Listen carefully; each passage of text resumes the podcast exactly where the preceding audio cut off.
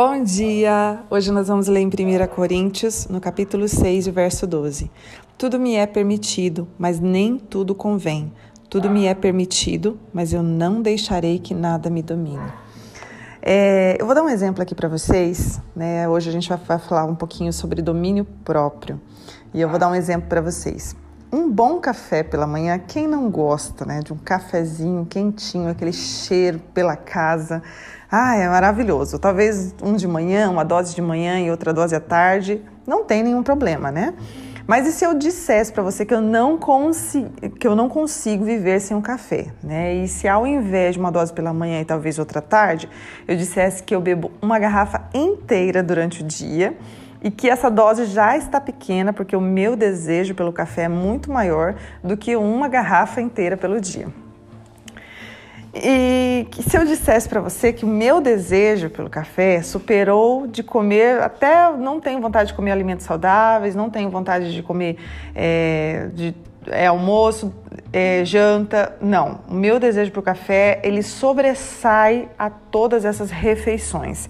É, o desejo é tanto que eu preciso de uma dose de café a todo momento para me manter acordada, para me manter de pé.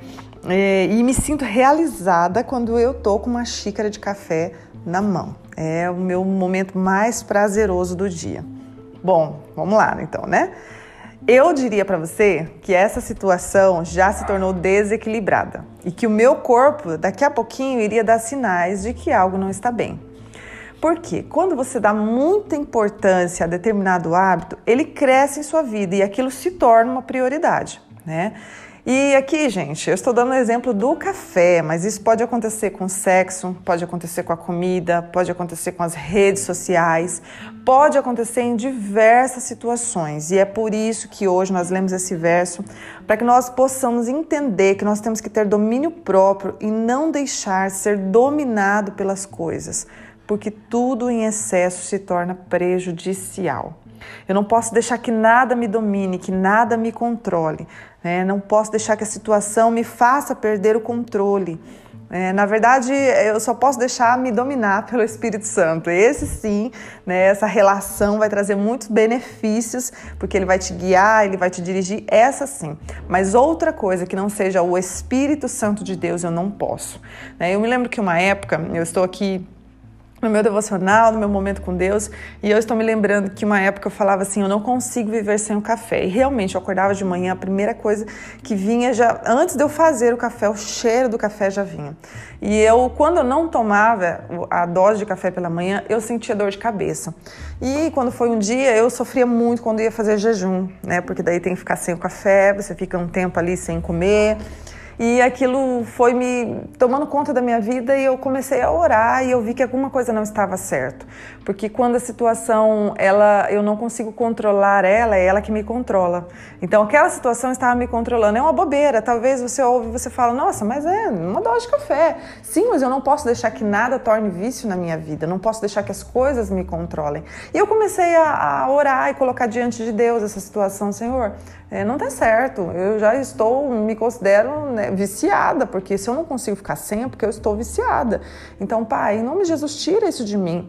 E aí comecei a orar e pedir para Deus. E aí eu fiz um tempo com Deus sem o café, né? Fiz um propósito e fiquei um tempo sem o café. E depois voltei a tomar novamente, mas percebi que ele já não conseguia mais me controlar, sabe? No primeiro, no segundo dia, como qualquer outro vício, quando você tira da sua vida, né? Eu vejo pessoas que fumavam antes, quando tira os primeiros dias, é terríveis, são terríveis. Mas aí vai passando o tempo, vai passando o tempo. Eu tenho uma tia que passou, né? Fez um propósito com Deus e fumava e ela é, é, começou a é, os primeiros dias foram muito difíceis.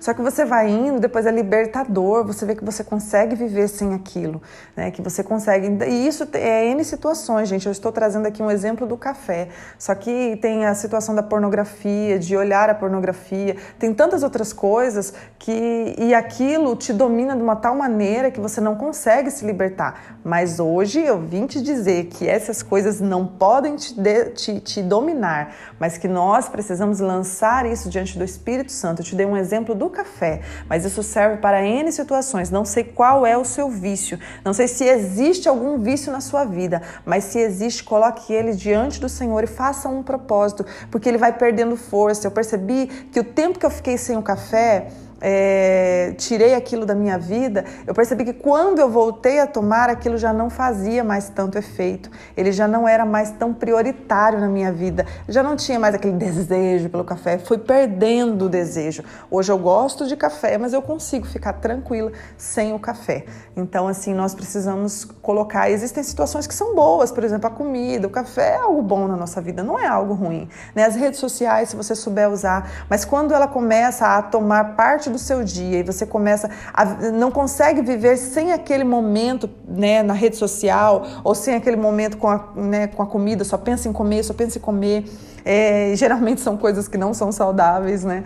É, ou com o café, ou com o sexo. Então, tudo isso é bom para nossa vida. Porém, quando ele se torna é, demais, de uma forma desequilibrada, ele, é, a situação nos domina e isso é prejudicial para as nossas vidas. Então, que nós possamos ter uma vida equilibrada. E somente em Deus que nós vamos conseguir isso, desenvolver o equilíbrio para não deixar que nada venha controlar a nossa vida, mas que nós possamos ser controlados pelo Espírito Santo de Deus, que nós possamos amar a Ele acima de todas as outras coisas e não erguer outros ídolos dentro do nosso coração, porque a gente nem percebe e às vezes estamos idolatrando aquela situação, ou aquele momento, ou aquele hábito, que o nosso coração possa ser totalmente dele. Amém? Vamos orar? Pai, eu peço a Ti sabedoria nesta manhã, Pai para que nada na nossa vida fique de maneira desequilibrada.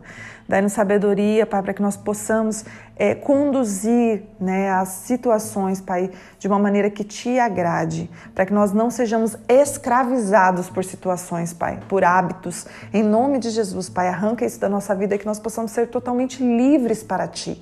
Livres, Pai, andar contigo de uma maneira livre, que nada venha nos dominar, a não ser o Teu Espírito. O Teu Espírito venha dirigir, venha nos consolar, venha nos guiar. É o Teu Espírito que queremos, Pai. E é por isso que oramos nesta manhã, que se há algo na nossa vida que está de uma maneira desequilibrada, nos mostra ainda neste dia, Pai, para que possamos, Pai, tomar precauções, tomar atitudes, Pai, para que essa situação possa ser normalizada com a ajuda do Teu Espírito, porque sozinhos não conseguimos, mas Tu estás conosco todos os dias e nós agradecemos a Ti pela Tua presença, pela sabedoria e por essa palavra em nome de Jesus. Que você possa ter uma vida sábia, uma vida saudável e uma vida que agrade a Deus em nome de Jesus. Deus te abençoe.